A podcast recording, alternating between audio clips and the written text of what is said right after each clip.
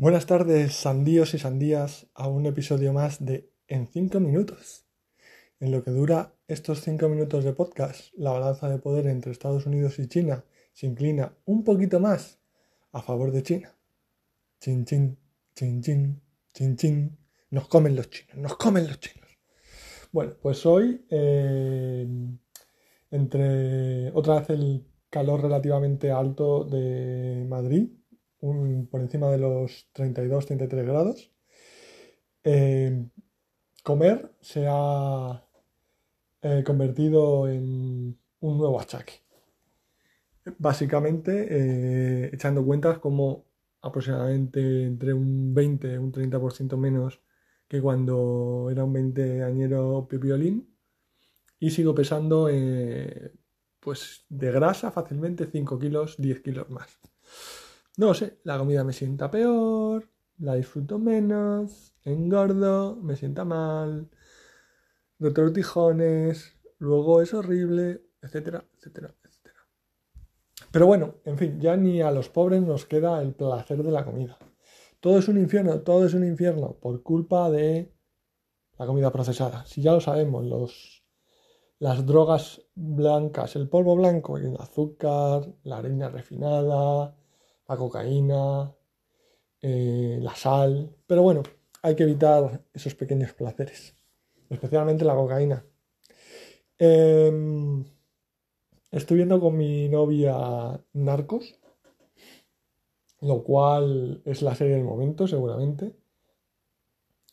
Eh, ¿Cuántos años hace ya de Narcos? Pues no, no lo sé. Ni idea. Pero bueno, estamos viendo Narcos y a mí me gusta verlo con la tranquilidad es lo que más se busca, la tranquilidad. El hecho de que tú estás viendo una serie que se pasó de moda hace años, que a nadie le importa, están todos los spoilers por ahí dentro, las teorías alternativas, los, actores y las actrices han hecho mm, millones de series, la mayoría peores que Narcos. Entonces tú estás ahí tranquilamente, lo ves, estás en los ves en la cima, en el pico de su carrera, más jóvenes que cuando los vayas a ver ahora por internet o en otras series, y luego llegas con tus amigos, con tu familia, con tus compañeros de trabajo, con los parroquianos en la iglesia, con los mm, bebedores en el bar y nadie te jode a spoiler. Nadie te pide la opinión sobre y, esto, y qué te parece esto, y no me gustó esto, y esto se parece más a lo real, y esto es una licencia artística. Nada. Entonces, lo mejor es ver las series y las películas cuando están completamente olvidadas. Por eso yo ahora mismo estoy viendo la de los hermanos Mars.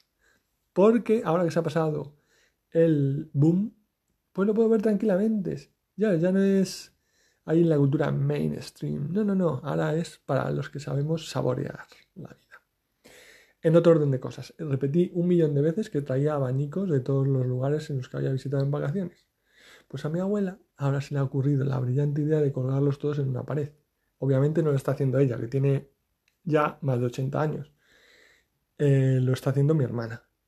Y me ha enviado una foto y no sé si ha quedado bizarro en el sentido extraño, porque en teoría esa palabra se supone que significa valiente. No, ha quedado bizarro, no en el sentido de valiente. Bueno, sí, un poco valiente es poner toda esa cantidad de eh, abanicos en una pared entre bizarro, absurdo, ridículo, eh, de los años eh, de la transición, mm, de casa de hace cinco siglos, no lo sé, no lo sé cómo ha quedado, cómo, cómo podría definirlo, es espectacular.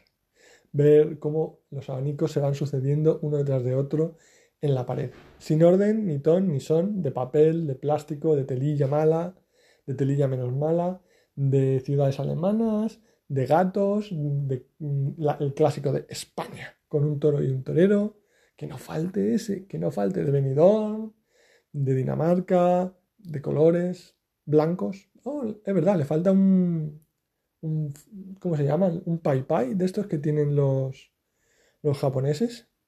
Le falta un pai pai. Le falta un pai pai, eso le tengo que comprar, un pai pai. A ver si le gusta. Entonces, la cuestión más extraña es que lo ha colgado en la planta de arriba de la casa, que lleva como cinco años sin subir y no va a subir ya lo que le queda de vida. Entonces, ¿es que se los quería quitar de en medio?